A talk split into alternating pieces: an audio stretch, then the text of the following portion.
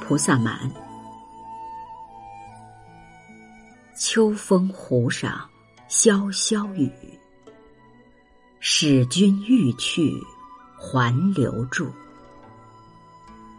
今日漫流君，明朝愁杀人。佳人千点泪，洒向长河水。不用脸双额，路人提更多。这首词作者是苏轼。萧萧，形容风雨急骤。使君。汉代对太守或刺史的称呼，这里是指送别的对象沉香。慢是突然，朝是早晨。点双额，也就是皱眉，这里指流泪。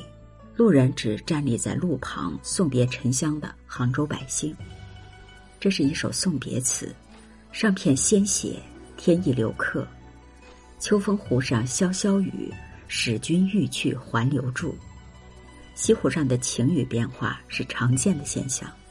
离任的太守沉香将要远行，却被风雨留住，这是天从人意的美事。老天爷仿佛被送别的人们所感动，所以才特意以潇潇雨留住客人。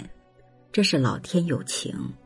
接下来词人笔锋陡然一转，今日漫流君。明朝愁杀人，为何这样写呢？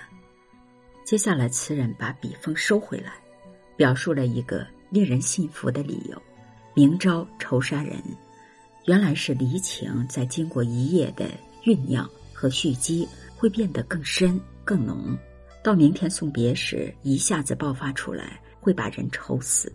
可见老天有情，人更有情。下片转换角度。写动人的送别场景，佳人欠点泪洒向长河水。这两句是写佳人弃别。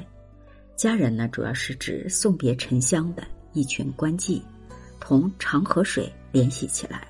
一方面是由于沉香乘官船从水城赴任，另一方面暗用了《江淹别赋》中的词语：“怨妇怨兮远山曲，去妇去兮长河水。”家人弃别是情重怨深的表现，这就把离情推向了一个高潮。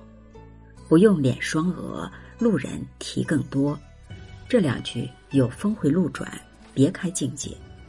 这两句，词人像是对家人们说：“你们还是收住眼泪吧，看一看大路两旁的杭州百姓，他们哭的比你们还要伤心呢。百姓们自愿来送别一位离任的地方官，尽情的。”挥洒泪水，离别的场面是庄严感人，可以说这是百姓对一位官员的最高的褒奖。